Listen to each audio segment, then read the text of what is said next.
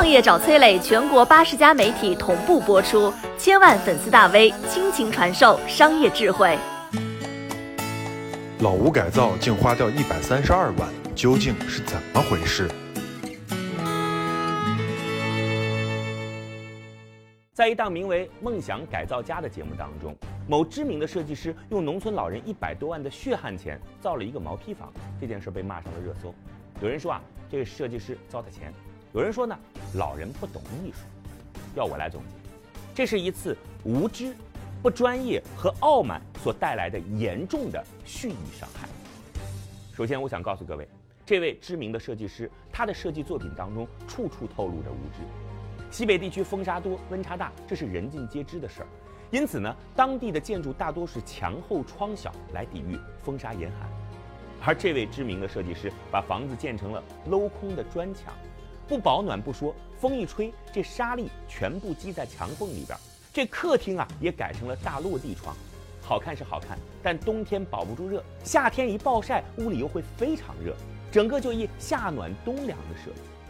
而且哦，西北农村多老鼠，家家户户都会把粮仓封得很严实。但这位设计师别出心裁地建了一个镂空的库房，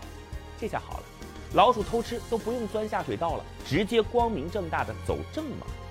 除了无知，更可怕的是不专业。这位专业设计师把“不专业”三个字儿，那可是展现的淋漓尽致。老人拿出一辈子务农攒下的积蓄来改造老屋，本来就是想要一个安度晚年的容身场所，但改造后的房子逼仄阴冷，原本热闹温馨的饭厅被改成了会议室的风格，狭长的桌子只能容纳八个人用餐，而老人一大家子加起来足足二十多口人，这要是逢年过节，只能轮流排队吃饭了。卫生间改造的那是不伦不类，说好听点叫叙利亚极简风。说难听点，这就是毛坯房。水泥砌的洗手台棱角尖锐，紧挨着的就是浴室，防滑防护设计一个都没有，让人看着那是胆战心惊。又窄又陡的楼梯，乌漆麻黑的走廊，可以说整栋房子没有一处设施是方便老人的。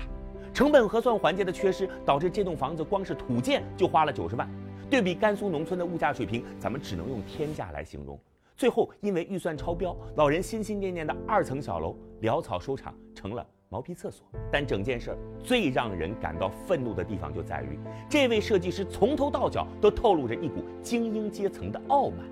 我来说个细节，大家感受一下，他给老人装了一个地暖。要知道，在甘肃白银这种地方，冬天最低的气温可以达到零下三十度。这种气候条件下，地暖的性价比非常低，后期耗能耗电不说，前期光是安装就要几万块钱，普通人家用都舍不得用，何况是一对在土里刨食了一辈子的老人呢？他们可能一次都不舍得打开吧。这次改造一共花费了一百三十二万，按照当地每平方米三千六百块钱的房价，足够老人买三套精美装修的房子。设计师完全可以录完节目拍拍屁股走人，但老人花光了一辈子的积蓄，余生都只能在这个人为制造的灾难中度过了。梦想改造家这档节目已经做到了第八期。之前优秀的设计方案比比皆是。某期节目当中，节目组为一位脑瘫患者改造房间，改造的第一步就是邀请家庭成员去医院检查身体，因为设计师要根据体检结果为他们定制家具，哪怕是不起眼的浴帘也要精心挑选，因为设计师害怕孩子踩到浴帘会摔倒。仅仅三十平米的空间还留出了一个小小的客厅，而设计师的理由是孩子也需要交朋友，这个新家可能是他迈向社会的第一步。的确，在审美设计这件事情上众口难调。但是，一栋房子有没有温度，却是每个人都能够切身感受到的。